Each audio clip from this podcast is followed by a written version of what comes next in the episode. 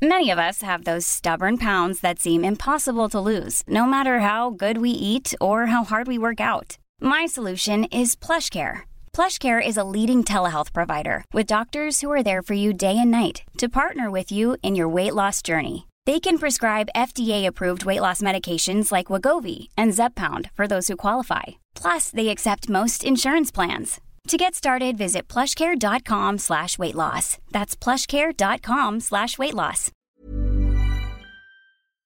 Heraldo Radio 98.5 FM, una estación de Heraldo Media Group, transmitiendo desde Avenida Insurgente Sur 1271, Torre Carrachi, con 100.000 watts de potencia radiada. Porque el mundo actual no se entendería sin la economía y los negocios. Acompaña a Mario Maldonado, el columnista de negocios más joven y objetivo del periodismo financiero, en su programa Bitácora de Negocios.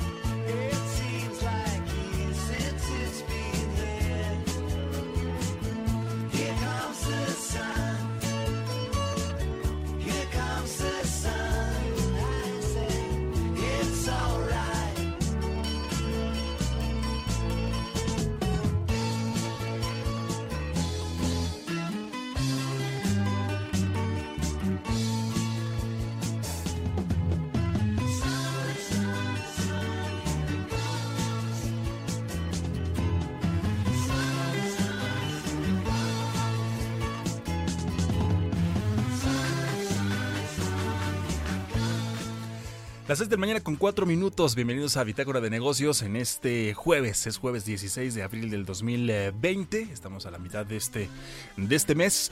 Qué bueno que nos acompaña. En nombre de Mario Maldonado, titular de este espacio, le damos la bienvenida. Mi nombre es Jesús Espinosa y como todos los días, como todos los días comenzamos con música. En esta semana hemos elegido comenzar comenzar nuestro programa con canciones positivas, canciones que nos den esperanza, canciones que también nos pongan de buen humor, que nos den ánimo y también que nos den un buen mensaje en esta etapa por la que estamos pasando, no solamente en nuestro país, no solamente en México, sino también a nivel mundial con esta eh, pues crisis, con esta crisis sanitaria, con esta emergencia sanitaria derivada del coronavirus. Pero ánimo, ánimo, todos haciendo lo que nos toca hacer pronto saldremos de esta, siguiendo por supuesto todas las medidas eh, preventivas que dan las autoridades, todas las medidas que, podamos tomar en familia también. Sabemos que es un momento complicado en donde tal vez tendremos que esperar un momento para poder estar con aquellos que que, siempre queremos que estén cerca de nosotros, pero es momento de unirnos en cuestión de tomar todas estas medidas y muy pronto, muy pronto ya verá, ya verá que vamos a estar, ya verá que vamos a estar como como antes. Por lo pronto, lo invito a que se quede con nosotros de aquí hasta las 6 de la mañana con 56 minutos. Tenemos, tenemos un programa completo. Hoy eh, jueves en esta mañana vamos a platicar con Alonso Cervera, él es economista en jefe para América Latina en eh, Credit Suisse. Eh, vamos a platicar precisamente sobre esta rebaja en la calificación soberana de nuestro país que hace Fitch Ratings y que después de esto que se anunció ayer, pues México queda a un escalón de perder su grado de inversión. Por supuesto, también vamos a platicar con nuestro colaborador eh, especialista en mercados eh, Roberto Aguilar, como todos los días lo vamos a tener aquí, por supuesto, para platicar de esto y más. También vamos a hacer una, eh, le vamos a presentar una entrevista que tuvo Mario Maldonado con el doctor Carlos Serrano, economista en eh, jefe de BBVA México, sobre las recomendaciones que le hacen a Pemex ante este recorte a la producción petrolera que se llevó el pasado fin de semana. Ustedes ya lo saben, lo dábamos a conocer aquí también. Esta reunión virtual donde estuvieron, estuvo presente la secretaria de Energía Rocío Nale con esta reducción del petróleo y que salió el quite el presidente de los Estados Unidos, Donald Trump, para que México pudiera llegar a un acuerdo con los países de esta reunión. Y también finalmente vamos a tener una conversación con Jacobo Rodríguez, él es director de análisis financiero en Black Wall Street Capital, México, sobre eh, algunas emisoras que han, resistido a esta pandemia también del coronavirus, entre ellas una es Walmex. Así que lo invitamos a que se quede con nosotros. Ya le decía de aquí hasta las 6 de la mañana con 56 minutos. Por lo pronto vamos a escuchar un poquito más de esta canción que esta mañana le presentamos del cuarteto de Liverpool. Here Comes the Sun. Esta canción que escuchamos, esta banda por supuesto eh, británica escrita por George Harrison para el álbum Abbey Road en 1969. Escuchamos un poquito y después le presento el resumen con las noticias más importantes de finanzas, economía y los negocios.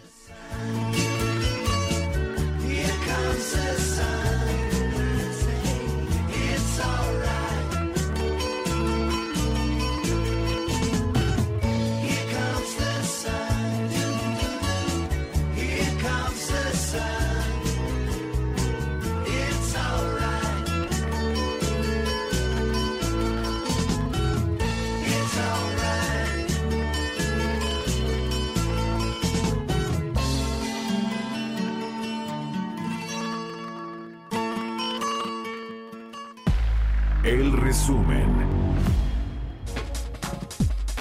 El Fondo Monetario Internacional reportó que el grupo de las 20 economías más grandes del mundo, conocido como G20, encabeza los esfuerzos mundiales en la aplicación de medidas fiscales para contener el daño de la pandemia con un gasto de recursos por 7 billones de dólares. Arturo Herrera, secretario de Hacienda, señaló que los efectos económicos del COVID-19 son la situación más retadora para la economía mundial desde la Gran Depresión de 1929, al publicar en su cuenta de Twitter que participó en la reunión de ministros de finanzas y gobernadores de bancos centrales del G20, aseguró que los países miembros acordaron poner todos los recursos necesarios para luchar contra la pandemia y así salvar vidas.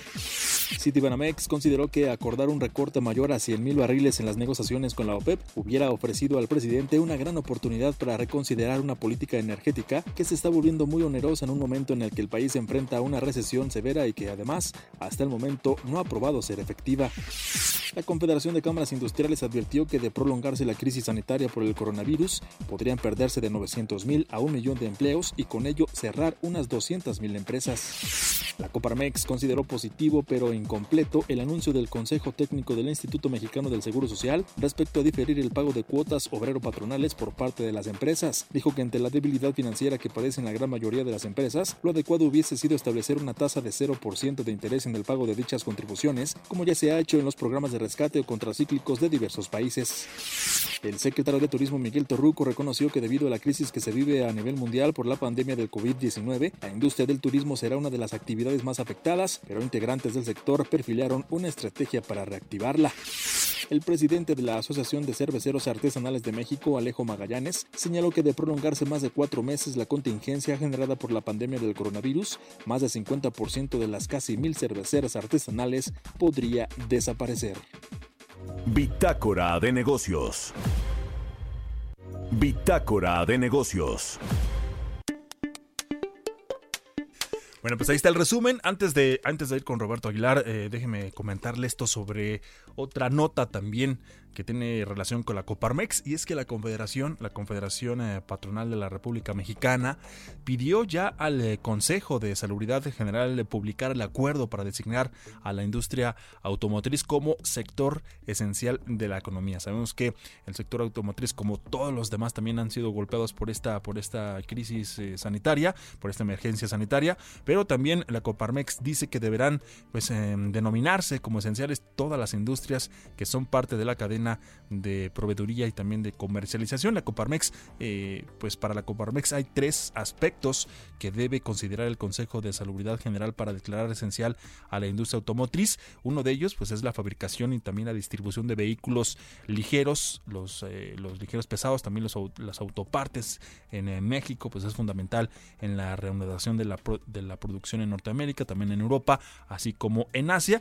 Además también de que para hacer frente a esta contingencia sanitaria, pues es necesario también el funcionamiento de los eh, servicios de emergencia y abastecimientos de insumos, por lo que es clave también la importación, así como también la fabricación, la exportación, la distribución, la venta, la matriculación, de hecho también de automóviles, los tractocamiones, los camiones, los autobuses, etcétera. Y también es necesario conservar, dice la Coparmex, la plantilla de trabajadores para evitar contratiempos en la reactivación de la producción de toda la cadena global de la industria. y también cierra diciendo la Coparmex, recordando que hace una semana el presidente Andrés Manuel López Obrador admitió que es necesario la industria automotriz mexicana que reinicie también sus operaciones antes que lo hagan en los Estados Unidos, es decir, de forma globalmente coordinada. Pues ahí está, ahí está lo que está también manifestando la Coparmex y aquí también por supuesto se lo damos a conocer. Mercados bursátiles. 6 de la mañana con 12 minutos ya tenemos en la línea telefónica como todos los días a Roberto Aguilar, nuestro colaborador especialista en el mercado. Roberto Aguilar, ¿cómo estás? Muy buenos días. Mi estimado Jesús, ¿cómo estás? Muy buenos días. Fíjate que hoy eh, quiero comenzar porque pareciera que se están alineando varias cosas. Mira, eh, para empezar, el gobierno de Suiza va a revelar hoy, hoy justamente, cómo planea relajar las medidas de distanciamiento social en tres etapas. Fíjate que a partir del 27 de abril podrán eh, reabrir todos aquellos negocios que ofrecen servicios personales, como el caso de las peluquerías, ¿no? Y después en un lapso de dos a tres semanas se va a realizar un seguimiento de la situación y las escuelas podrían reabrir el 11 de mayo y luego los bares y restaurantes van a abrir hasta el 8 de junio y esta sería la tercera etapa. ¿Por qué te digo esto? Porque también Polonia, el, el primer ministro de Polonia, va a anunciar hoy justamente que se van a reabrir los parques y bosques el lunes. Luego están anunciando o van a revisar las restricciones sobre el número de clientes que se van a permitir en los, en los establecimientos. Y esto con el miras a justamente relajar estas medidas de distanciamiento social que se implementaron con el tema del coronavirus. Eh, pues pareciera una, una este, coincidencia en la alineación, porque eso es lo que esperamos también hoy que el presidente Donald Trump hable acerca de estas nuevas pautas, así es como lo, definió él, para reabrir la economía a partir del primero de mayo. Esto, pues, obviamente, por varios factores que si quieres comentamos un poquito más adelante, pero esta situación de, de los anuncios que se están dando, como tú sabes, ya empezaron varios países de Europa a relajar estas medidas, pues este ha sido visto de una manera positiva aunque todavía con mucha cautela, eso sí es importante decirlo, y esto se refleja justamente en el incremento o el avance que tienen las bolsas europeas que también están eh, tomando en cuenta pues una disminución relativa del número de decesos en España y en Italia y también unas declaraciones que hicieron dos líneas aéreas de bajo costo donde ellos argumentan, bueno, o aseguran que van a poder superar el vendaval. Así es que ahí como estamos viendo como un poco de luz al final del túnel, mi estimado Jesús, y regresando entonces al tema de Estados Unidos, te diría que justamente fueron los datos que se dieron a conocer ayer eh, de una desaceleración eh, sobre las ventas minoristas y sobre eh, las la producción manufacturera que se desplomó, lo que también estaría impulsando o acelerando o presionando más bien al presidente a tomar estas decisiones antes de que llegue una desaceleración mucho más abrupta de lo que se espera en la economía estadounidense. Y también pues te decía que uno de los asesores en materia de salud del presidente Donald Trump reconoció que sí es posible retomar la actividad deportiva realizando los encuentros sin aficionados. Y luego hablaba de que, por ejemplo, todos los equipos se van a confinar en un solo hotel, se van a hacer pruebas cada semana, en fin, a, hacer un, poner un cerco sanitario, pero esto pues habla de la urgencia de ya poder reactivar parcialmente la economía, que como tú sabes, el deporte en Estados Unidos pues no solamente mueve muchos aficionados, sino mueve muchos millones de dólares. Y bueno, pues ayer también Donald Trump dijo que esto, esta situación que está él pensando dar a conocer el día de hoy, pues se basa en que ya habría superado Estados Unidos el punto máximo de nuevas infecciones por el coronavirus, aunque más, aunque fíjate que contrario a esto, eh, aumentó a más de 30 mil el miércoles justamente el tema de los, eh, de los de los de los decesos y esto se podría duplicar en unas semanas. Esto es lo que también de una de una manera se está viendo esta, estos números y por la otra pues el optimismo de reabrir justamente parcialmente o, progresivamente la economía mi estimado Jesús. Fíjate y ayer también los principales índices bursátiles de Estados Unidos cayeron, esto ante el desplome de las ventas al menudeo que te comentaba en marzo, que tocaron su peor nivel desde 1992. En el mismo mes, la, producción manufacturera de eh, dio su mayor desplome desde 1946 y además débiles resultados corporativos principalmente de los bancos en el primer trimestre del año, lo que aumentaron las inquietudes Hoy se van a dar a conocer, a ver si esto no nos echa a perder todo el tema, mi estimado Jesús, se va a dar a conocer la actualización de los seguros de ayuda por desempleo y se esperan 5 millones más en los 17 millones acumulados, o sea que hoy podríamos estar hablando que hay más de 20 millones de desempleados ya en Estados Unidos, porque justamente con base a la solicitud de apoyo por desempleo. Esto es un dato que estaremos esperando, bueno, se pues está esperando a nivel global y te decía, ojalá no sea el dato que venga a arruinar la fiesta o la eh, pues el optimismo con el que han amanecido hoy los mercados, por ejemplo, europeos, también los futuros de los mercados estadounidenses están a números positivos y ya esperaremos este dato. Y también te diría, mi estimado Jesús, que ayer la principal asociación de manufactureras de Estados Unidos solicitó al presidente eh, Andrés Manuel López Obrador equiparar las industrias consideradas esenciales con los sectores críticos en Estados Unidos, esto durante la emergencia sanitaria para evitar disrupciones en la cadena de suministros. Esto fue la Asociación Nacional de Manufactureros, NAM por sus siglas en inglés, dijo que el cierre de la industria mexicana está potencialmente debilitando la respuesta de Estados, Estados Unidos a la epidemia y mientras tanto las autoridades de salud de México pues advirtieron que podrían clausurar aquellas empresas de sectores no esenciales que se niegan a suspender operaciones en medio de la emergencia sanitaria. Ayer lo dijo el subsecretario de Salud Hugo López Gatel informa que del 3 al 4 de abril, 15% de las compañías en el país con actividades no esenciales se negaron a parar labores. Las firmas se localizan en 10 estados y en la Ciudad de México y pertenecen a las industrias automotrices, maderera, textil, agroespacial, tabacalera y de la construcción, entre otras. Y básicamente te comentaría que ayer el tipo de cambio se depreció en operaciones internacionales luego de que la agencia Fitch, lo que comentabas en tu resumen, rebajara la nota crediticia de México. La moneda llegó a cotizar en 24.22 y hoy ha, bajado un poquito la presión, mi estimado Jesús, pero hoy estamos viendo cotizaciones en niveles de 24.09, así es como está cotizando nuestra moneda al inicio de operaciones. Y básicamente te sumaría, si me permites, mi estimado Jesús, que también ayer un desplome del nuevamente de los precios internacionales del petróleo eh, a un mínimo de 18 años y esto luego de que Estados Unidos reportó la mayor acumulación de inventario semanal de petróleo en lo que desde que se tiene registro de este indicador, cuando se espera que la demanda global siga cayendo a mínimos de un cuarto de siglo y en respuesta las refinerías, en el mejor de los casos, trabajan a su mínima capacidad en nuestro vecino país del norte. Y ayer, fíjate, eh, mi estimado Jesús, eh, la empresa Apple lanzó su iPhone más pequeño a un precio de 399 dólares pues que hoy con los tipos de cambio pues no es, no es, no es tan barato para nosotros. Exactamente, porque lo anunciaban como que era el más barato, ¿no?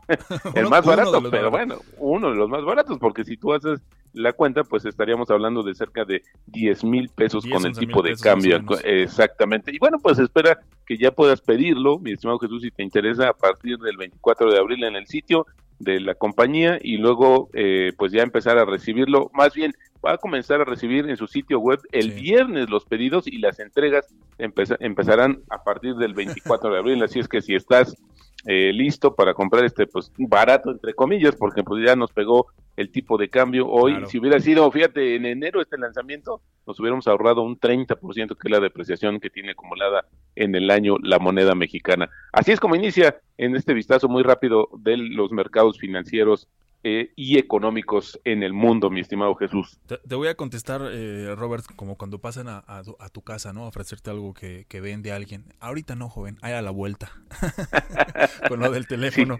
Eh, exactamente, pero bueno, pues ese es uno de los factores, uno de los efectos que tiene realmente este tema de la depreciación. Sí, efectivamente puede ser el más barato en términos de dólares, pero ya cuando haces esta, lo aplicas o lo conviertes a la moneda local, pues ahí es donde hay sendas diferencias, te diría yo, pues como un poquito más de 10 mil pesos lo que podrías pagar por este nuevo iPhone, el más barato, entre comillas, que ha lanzado la compañía. Pues bueno, vamos a ver. Nos quedamos, nos quedamos con este por el momento, Robert. Hay que, hay que aguantar a ver qué es lo que pasa más adelante. Te invito a que te quedes, a que te quedes, que no, que no nos cuelgues. Vamos a la, vamos a la siguiente entrevista. Eh, te invitamos a que te quedes aquí en la línea telefónica y vamos a lo siguiente. Entrevista. Son las 6 de la mañana con 21 eh, minutos, ya casi con 22 y ya como lo adelantábamos, le decíamos al inicio de este espacio, tenemos ya en la línea telefónica y le, agradecemos que nos tome la llamada a Alonso Cervera, él es economista en jefe para América Latina en Credit Suisse. Ya lo adelantábamos sobre esta rebaja en la calificación a México por parte de Fitch Ratings. Los saludamos con mucho gusto en esta mañana Roberto Aguilar y Jesús Espinosa. Alonso Cervera, gracias por esta comunicación. Muy, muy, muy buenos días. ¿Qué tal? ¿Cómo estás, Alonso? Buenos días. ¿Qué tal, Roberto? Bueno, pues ya lo decíamos, eh, Alonso, esta rebaja, este recorta la calificación de México que queda, y, y, usted mismo lo decía también en un Twitter, ¿no? A un escalón de perder el grado de inversión. Estamos hablando de una calificación que se ajustó a México desde triple B a triple B menos con una perspectiva estable, ¿no? Es correcto, sí, es el primer cambio en la calificación que hace Fitch desde junio del año pasado. En julio ya nos habían bajado a un nivel de triple B eh, y bueno, eh, yo creo que en el mercado estábamos más preocupados por lo que haría Moody's, habíamos eh, un poco olvidado a Fitch y bueno, ayer un poco nos tomó por sorpresa este recorte a la calificación, como tú bien dices, triple B menos. afortunadamente la perspectiva de la deuda la dejan estable, es decir, no tienen hoy en día un sesgo para volverla a bajar o para subirla, van a esperar a ver cómo se desarrollan ciertos acontecimientos eh, pero sí estamos a un nivel de perder el grado de inversión en el caso de Fitch. Eh, Alonso, ¿y esta situación eh, se veía más o menos, era un cuadro que se venía más o menos descontando por el tema de que ya las propias calificadoras habían anunciado esta revisión de, de los fundamentales de la economía? Hoy te diría, eh, ¿cuánto ya de esto había sido como descontado por los mercados financieros? Ayer vimos un, un rebote ahí del tipo de cambio, pero pareciera que luego se empezó a, tranquilizar. ¿Cómo lo ves tú desde ese punto de vista? ¿Ya lo había, qué tanto lo había anticipado los mercados esta decisión de Fitch? Sí, yo creo que eh, en general los mercados ya estaban listos para ver este tipo de acciones por parte de las calificadoras, eh, entonces no cae tanto como, como una sorpresa. Y hay que recordar que lo que las calificadoras en general nos han venido diciendo es que lo que les preocupa en México es el entorno de crecimiento, es la falta de confianza entre los inversionistas, es el deterioro en el clima de negocios, esta percepción de una erosión de la fortaleza eh, institucional en, un marco regulatorio. Eso es lo que les preocupa más que un deterioro en las finanzas públicas. Entonces, en, conforme ha ido transcurriendo el tiempo, hemos visto que muchas de estas malas decisiones eh, han seguido afectando la confianza. Entonces, yo creo que los mercados, para responder brevemente a tu pregunta, yo creo que los mercados eh, ya no se sorprenden, ya está descontado en los precios y ahora la pregunta que tienen todos en mente es si México en realidad podría perder el grado de inversión y cuándo. Y esa pregunta estará por verse y se va a responder en el paso del tiempo.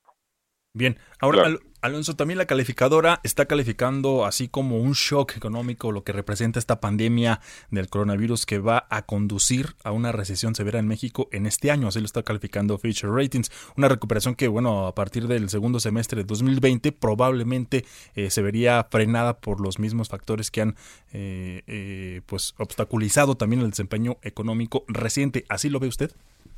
Sí, eh, bueno, eso es lo que menciona la, calificadora en su boletín de prensa de ayer. Y bueno, nosotros coincidimos que este choque adverso de la pandemia pues va a ser muy severo en la economía mexicana.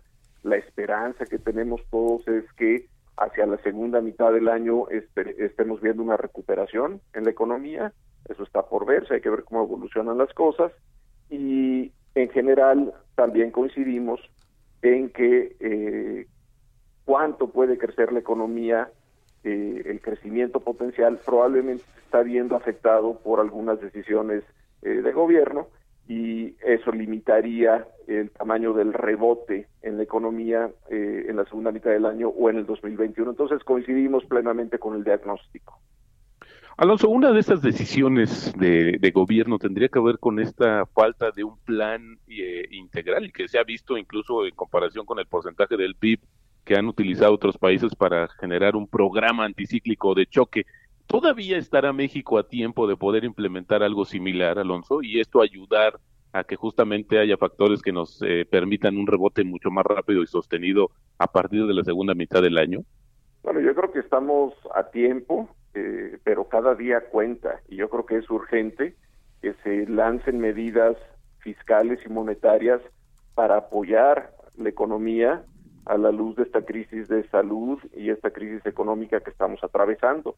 Entonces no hay tiempo que perder eh, y yo creo que es eh, con carácter de urgente. Y bueno, afortunadamente ayer ya el secretario Herrera, eh, muy en línea con lo que comunicó el, el grupo de los 20, el G20, pues dijo que estaban dispuestos a tomar las medidas que fueran necesarias. Eh, seguimos en espera y claramente también como lo menciona Fitch ayer, mientras más se tarden en lanzar estas medidas, eh, más limitado puede ser el rebote o la recuperación. Alonso, eh, quiero aprovechar la oportunidad para, y bueno, y aprovechar también tu gran experiencia para, para conocer tu, tu, opinión respecto al tema de eh, los remanentes de operación del Banco Sí, bueno, bueno. Parece que ahí lo escuchamos nosotros. Alonso, ¿nos escuchas ahí? Parece que tenemos problemas en la línea telefónica. Vamos a ver si alcanzamos a recuperar la comunicación, Roberto, para que eh, nos conteste esta, esta última. Por lo pronto, vamos, lo estamos intentando en este momento. Estamos platicando con Alonso Cervera, él es economista en jefe para América Latina de Credit Suisse, sobre esta, sobre esta eh, recorte de calificación soberana a la economía de México de triple B a triple B menos. Ya lo estamos, eh, estamos tratando de localizarlo para hacerle esta última pregunta y para ir antes al corte, Roberto. Por supuesto, porque es muy importante, son unas declaraciones que dio el presidente sobre el tema, un tema importantísimo que tiene que ver, justamente hablamos en el sentido contrario, mi estimado Jesús, ahora decíamos poner un ejemplo, el teléfono que ha tenido un, se ha incrementado el valor de este teléfono a, eh, por la depreciación, pero esto tiene una parte buena justamente por las eh, reservas internacionales del Banco de México. Ya lo tenemos en línea nuevamente, Alonso. Sí. Alonso. Alonso. Perdón, Alonso, pues nada más preguntar, decía yo, tu experiencia eh, sobre el tema de, las, de, los remanentes del Banco de México. Eh, un comentario que hizo el presidente. ¿Cómo, ¿Cómo ves esta situación? ¿Es posible o no este, poder participar de estas, entre comillas, ganancias cambiarias de eh, las reservas internacionales que tiene el Banco de México? Sí, es posible, es legal, lo contempla el artículo 55 de la ley del Banco de México, pero ese mismo artículo dice hay que esperar a que acabe el año. Hay que ver cuál es el comportamiento de las reservas, del tipo de cambio durante el año, durante del primero de enero al 31 de diciembre, para ver si hay un remanente de operación o no. Y si sí lo hay, pues el Banco de México decidirá entre enero y abril del siguiente año cuánto le manda al gobierno. Entonces, es perfectamente legal, pero tiene sus tiempos y tiene sus formas, entonces no hay que, digamos, comer ansias para ver cuánto ya le va a mandar Banco de México al gobierno. No hubo remanente el año pasado, seguramente habrá remanente en 2020 y veremos cuánto decide mandarle el Banco a Hacienda en los primeros cuatro meses del 2021. Bien. Pues Alonso Cervera, economista en jefe para América Latina en Credit Suisse, le agradecemos por esta comunicación aquí con nosotros en Bitácora de Negocios y muy buenos días. Gracias. Gracias, Alonso. Muy buenos días. Hasta luego. Son las 7 de la mañana con 30 minutos. Mi estimado Roberto, vamos a una pausa y regresamos aquí en Bitácora de Negocios. Gracias, Robert. Muy buenos días. Continuamos en un momento con la información más relevante del mundo financiero en Bitácora de Negocios con Mario Maldonado. Regresamos. Heraldo Radio.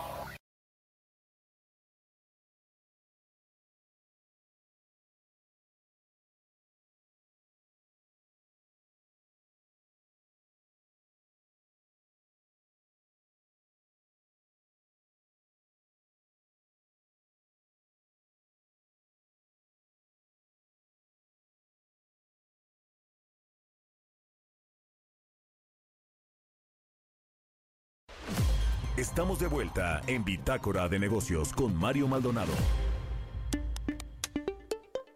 6 de la mañana con 34 minutos. Continuamos transmitiendo en vivo desde la Ciudad de México, desde la Torre Carrachi, Heraldo Radio, aquí 98.5 en la Ciudad de México.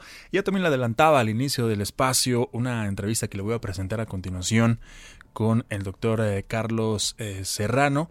Él es. Eh, con el doctor Carlos Serrano, él es eh, economista en jefe de BBVA México, que hace eh, BBVA México recomendaciones a petróleos mexicanos ante este recorte a la producción eh, petrolera. Eh, esta institución financiera pues detalla que esto va a permitir a la petrolera mexicana incrementar eh, su liquidez. Ya le decíamos y le informábamos también aquí al inicio de esta semana sobre este recorte histórico alcanzado entre la OPEP y también los países aliados a la producción mundial petrolera de 9.7 millones de barriles diarios, es decir, un aproximado de 10% de la producción global. Petróleos Mexicanos pues ahora debe aprovechar para reducir el gasto de inversión, exploración y también y producción durante este año.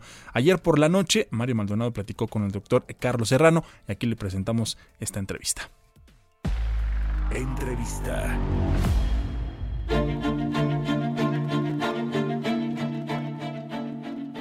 Y bueno, vamos a platicar ahora con Carlos Serrano. Él es economista en jefe del BBVA México, a quien me da gusto saludar en la línea telefónica. ¿Cómo te va, Carlos? Mario, ¿qué tal? Me gusta saludarte. Bueno, dieron a conocer recientemente un reporte con respecto a petróleos mexicanos, eh, precisamente en el contexto de lo que está sucediendo en los mercados petroleros, este acuerdo del fin de semana pasado de los países miembros de la UPEP y de los eh, miembros invitados o asociados, como es el caso de México, y sobre todo el perfil financiero que tiene esta empresa, que bien sabemos es la petrolera más endeudada del mundo. Cuéntanos un poquito de lo que ven en el futuro para petróleos mexicanos.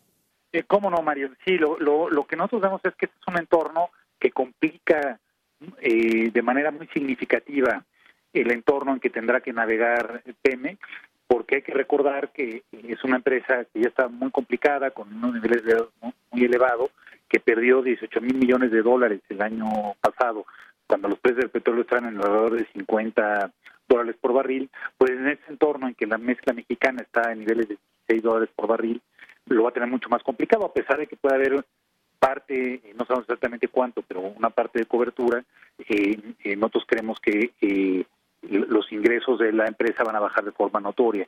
Y lo que creemos nosotros es que se pueden tomar medidas para mitigar esta eh, situación. Creemos, yo, yo, yo te diría, serían fundamentalmente cuatro. Una, eh, me parece es que hay que reducir gastos de exploración y producción, sobre todo en los campos que no sean rentables a estos precios. Hay campos en los que sí sigue siendo rentable extraer petróleo a estos precios, pero otros en los que no lo es, entonces en ese sentido sería mejor eh, esperar a, tener una recuperación. Segundo, eh, nos parece que hay que disminuir la actividad de refinación. Si consideramos las ineficiencias que hay en refinación, tanto por eh, que se han ido quedando obsoletas las refinerías como por temas laborales, que hoy es mucho más eficiente importar gasolinas que están en niveles mínimos históricos a refinarlas nosotros. Nos creemos que habría que disminuir y no aumentar la actividad de refinación. Tercero, pues nos parece que en esta coyuntura debería detenerse la construcción de la refinería en dos bocas. Creemos que esa refinería no fue un acierto cuando se ideó, pues ahora es mucho más grave continuarla porque esos recursos sería mejor destinárselos a fortalecer el sector salud que eh, invertir en una refinería que eh, puede resultar en mayores pérdidas para la empresa. Y cuarto, hay que reconocer que el costo de la deuda de Pemex eh, ha subido de forma muy notoria, seguramente va a subir todavía más con el anuncio de la disminución en la calificación. Entonces nos parece que Pemex ya no debe de emitir deuda en los mercados. Eh, en todo caso, los recursos que necesite para mantener su operación, que esperamos que disminuya, y para eh, servir la deuda que tiene, sería mejor que se hagan con emisiones del gobierno federal que puede emitir sustancialmente más barato y que este a su vez inyecte los recursos en Pemex. Ahora, eh, Carlos, Pemex está, como se dice coloquialmente, en la tablita con respecto a las calificadoras, está pues a punto de perder el grado de inversión, pues Fitch Ratings le bajó un escaloncito a la calificación de México. ¿Cómo le va a pegar esto a petróleos mexicanos? Porque normalmente esas dos revisiones van de la mano. Sí, eh, me parece que eh, esto le va a, pegar. Fitch, eh, hay que recordar que, que hoy bajó a México, ya tiene a, Pemex por debajo del grado de inversión. pero me parece que es muy factible que una segunda calificadora, Moody's en este caso, que lo tiene también a, un escalón de poder grado de inversión, lo haga pronto. Entonces, yo creo que el escenario más probable es que tengamos ya a dos calificadoras eh, que tengan a Pemex por debajo del grado de inversión. Ahora, me parece que este es un escenario que ya está totalmente anticipado por los mercados. Si vemos los costos de deuda de Pemex, si vemos el costo de asegurar la deuda de Pemex, que es el credit default swap, pues vemos eh, que ya están marcadamente dentro del territorio por debajo del grado de inversión. Entonces, me parece, eh, en resumen, uno, va a ocurrir con muy alta probabilidad, pero dos, es algo que ya está incorporado en los mercados. Carlos, ¿cuántos miles de millones de dólares o al menos cientos de millones podrían salir de Pemex si pierde el grado de inversión? Por parte de Moody's, ya serían dos de las grandes calificadoras de riesgo que le estarían quitando este grado importante para muchos fondos que quieren eh, o que están invertidos en la empresa. Eh, sí, mira Mario, yo, te diría que eh, sin duda cuando esto ocurre algo va, vamos a ver ventas como, eh, como bien lo dices, eh, por eh, algunos de los fondos que, por regla tienen que hacerlo, pero yo te diría que nuestra impresión es que la gran mayoría de fondos que tienen que vender por regla, cuando dos calificadoras tienen por bajo inversión, ya lo han hecho.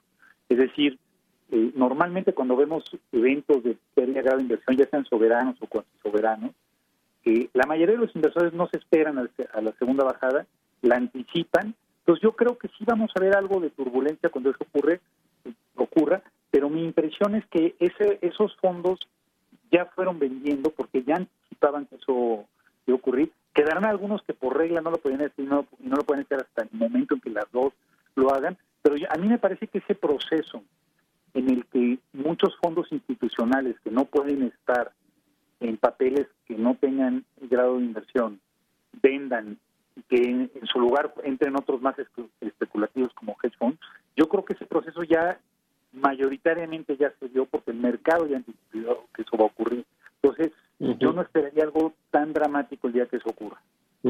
Ahora, ustedes eh, prevén que el gobierno va a dejar de recibir eh, al menos 20% menos de lo eh, proyectado en el presupuesto por vía de los ingresos petroleros. ¿Cómo le va a afectar eso al gasto público de México y al presupuesto federal que tiene eh, presupuestado el gobierno para este año? Pues le, afecta de una manera significativa. Como bien dice, estamos esperando al menos una caída del 20%. Eh, creo que puede ser entre 20 o 30%. Eh, entonces, si consideramos que los ingresos petroleros representan eh, alrededor eh, del 13%, pues vemos que puede haber una caída de, de, de 3 o 4% en, en, los ingresos eh, del gobierno y eso pues va a afectar a las finanzas públicas. Entonces, una preocupación que tenemos es que este esta afectación en PM pues se va a traducir en mayores presiones hacia las finanzas públicas, ¿no? Bueno, pues eh, está por verse cómo va a reajustar el gobierno estos, estos balances, estos presupuestos y estaremos eh, al habla, si nos permites, Carlos Serrano, economista en jefe del BBVA México, por habernos tomado la llamada. Con todo gusto, Mario. Un, placer hablar y estamos a la hora. Saludos. Historias empresariales.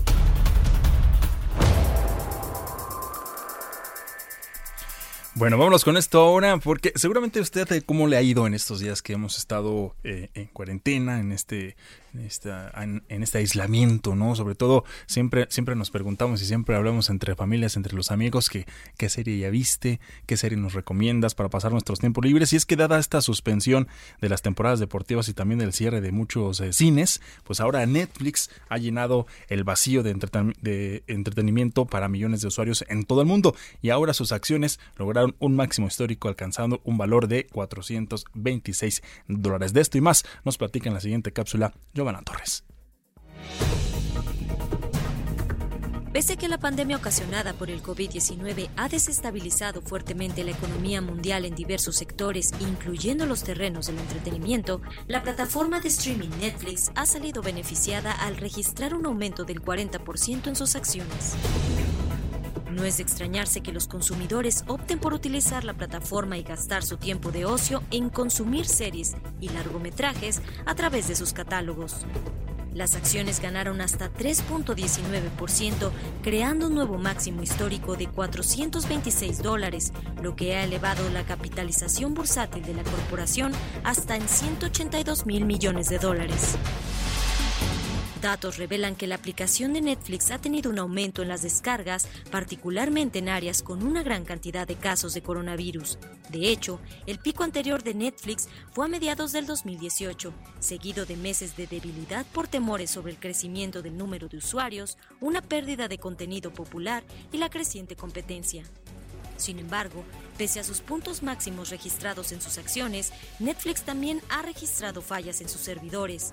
Aunque aseguraron que reducirían la calidad de sus contenidos para no saturar la red, eso no evitó que se cayera hace algunas semanas en varios países. Para Bitácora de Negocios, Giovanna Torres. Entrevista.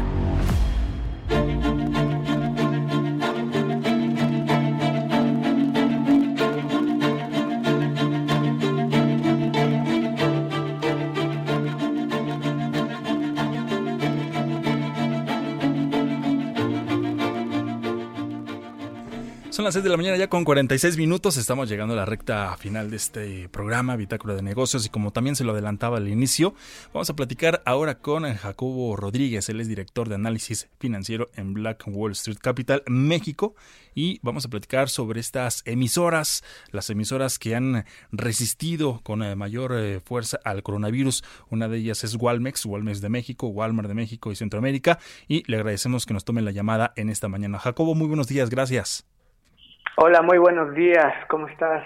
Bien, muchas gracias. Le agradecemos que nos tome la llamada tempranito para platicar precisamente de estas emisoras que, además de Walmex de México o Walmart, hay otras emisoras que han estado resistiendo pues, a estos embates del coronavirus que han provocado en el mercado mexicano de valores. ¿Nos platica un poco cómo está el panorama para estas emisoras? Claro que sí, mira, eh, ahorita primero me voy a enfocar en, en Walmex. Sí.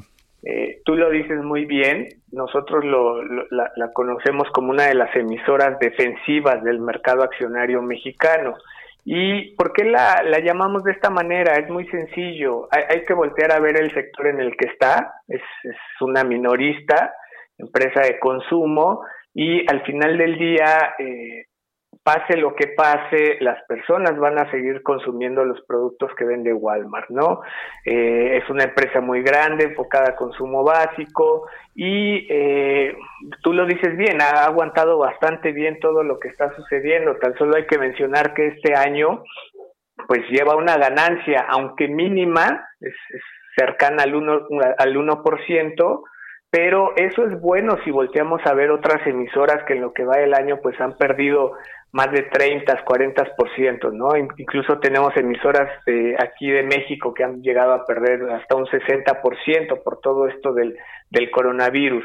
Pero, eh, pues, al contrario, incluso Walmart puede salir este, bien parada en el sentido de que las ventas se han acelerado, incluso ha habido casos en donde se presentan ventas de pánico hemos visto algunos casos en donde los anaqueles de, muchas tiendas pues, se, están terminando, ¿no? Y es justamente por toda esta, esta crisis, esta pandemia que estamos viviendo, lo primero que hace la gente es abastecerse de estos productos básicos, eh, principalmente de alimentos, de bebidas, y debido al tipo de contingencia que estamos viviendo, pues también se aceleran las ventas de, de productos de limpieza, entonces, esto es lo que hace que, que Walmex sea una, una emisora eh, bastante defensiva. Yo te diría que todos los administradores de portafolios deben de traer justamente acciones de Walmex.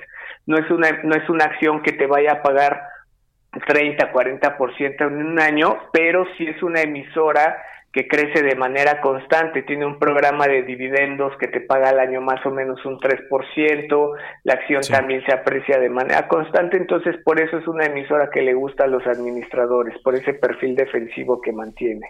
Tiene, tiene algunas ventajas sobre sus eh, sobre algunas otras emisoras, ¿no? Ahora, Jacobo, hay, hay un hay un grupo hay un grupo de, de analistas que ha fijado un precio objetivo promedio de 61.52 pesos por acción para este 2020, lo que podemos eh, eh, traducir o que significa que la emisora tiene ese potencial, ¿no? De generar todavía ganancias de hasta un 7.20% para el, para el resto del año, porque en este momento estamos todavía eh, casi a punto de entrar en una fase 3 de esta contingencia sanitaria, pero, pero eh, es lo que dicen estos analistas, ¿no? Sí, sí, sí, concuerdo totalmente. Incluso el, ese nivel de 61 se me hace, se me hace poco, eh, eso hay que decirlo, está, bien lo dices tú, estaríamos hablando de poquito menos de un 10% de apreciación respecto a los niveles actuales. Eh, hay que considerar que, que las ventas de Walmart se van a acelerar sobre todo lo que fue ya este primer trimestre que terminó y en este segundo trimestre justamente por toda esta contingencia, ¿no? Entonces, ese precio objetivo es el que tenemos ahorita de base eh, también coincidimos en ese sentido y estaríamos esperando los resultados correspondientes al primer trimestre, eh, donde nosotros estamos estimando que, que los ingresos eh, crezcan alrededor de un 11% y que la utilidad esté creciendo alrededor de un 13%. Estos crecimientos se estarían ubicando por encima de su, de su media histórica, es decir, estarían siendo crecimientos más acelerados justamente se explica por, por, por, este, por estas compras ¿no? que, que, hemos visto durante esta época de, la pandemia. Ya una vez que salga ese resultado, eh, estaríamos revisando el precio objetivo para cierre de año, que muy seguramente pues, lo, lo estaríamos aumentando. Eh, a, eso es más o menos lo que, lo, que, lo que te quería preguntar en ese momento. A pesar de esta contingencia, a pesar de esta crisis por la que estamos eh, pasando, ¿se espera un año positivo a pesar de todas las circunstancias en las que estamos? Sí, eh, el caso de Walmex en específico, sí. tal vez puede ser una de las excepciones de, de lo que es la Bolsa Mexicana de Valores, eh, yo te diría que pocas empresas se ven con buena expectativa para todo el acumulado de 2020, tanto por lo que es la crisis sanitaria a nivel mundial, pero también por algunas cuestiones internas, ¿no? Este, hay que decir que la economía mexicana ya trae a este ritmo de desaceleración desde finales del 2018. Muchas empresas, sobre todo el sector industrial, se han visto afectadas por esto, pero eh, yo sí haría una excepción en el caso de Walmex, porque, eh, como te comentaba, pues, al final del día sigue vendiendo, incluso eh, a, mí me parece muy bien que los administradores, los directivos están dando cuenta de las circunstancias actuales y han tomado algunas medidas, ¿no? Para incluso este compensar posibles bajas de consumo en otros productos que no sean de necesidad básica compensarlo con un incremento en, los volúmenes de, productos de, la canasta básica, ¿no? Eh, por ahí se anunciaron el, el, congelamiento de algunos productos en los precios, eh, ha habido negociaciones con los proveedores, etcétera. En fin, la, empresa ha estado muy enfocada en mantener estos ritmos de crecimiento y creo que es de las pocas que pueden salir bien paradas eh, a lo largo del 2020 y sobre todo en este en estos periodos de contingencia. Claro. Bueno, pues estaremos atentos a ver qué es lo que sucede en los próximos días y también a estos eh, resultados que nos que nos comentas y vemos cómo está el panorama para el cierre de este 2020 con esta contingencia. Te agradecemos por lo pronto esta comunicación con Bitácora de Negocios. Jacobo Rodríguez, director de análisis financiero de Black Wall Street Capital México. Gracias, muy buenos días. Gracias a ti, Jesús. Buenos días. Buenos días. Portales Internacionales.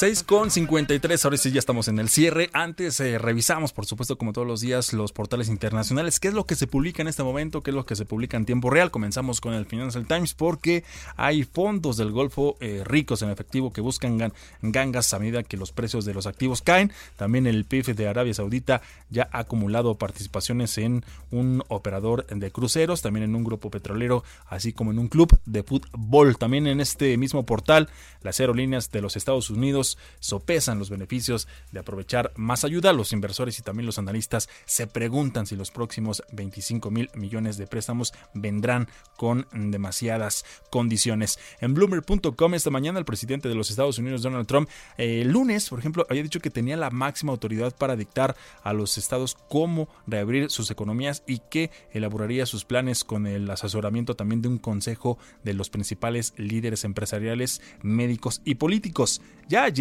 ambos eh, reclamos se desmoronaron, se retiró de ordenar que los gobernadores reabrieran después de que los eruditos eh, constitucionales e incluso también algunos republicanos conservadores dijeron que estaba más allá de su poder y se alejó de un consejo económico anunciado que, eh, anunciando que en su lugar realizaría una serie de llamadas con líderes empresariales.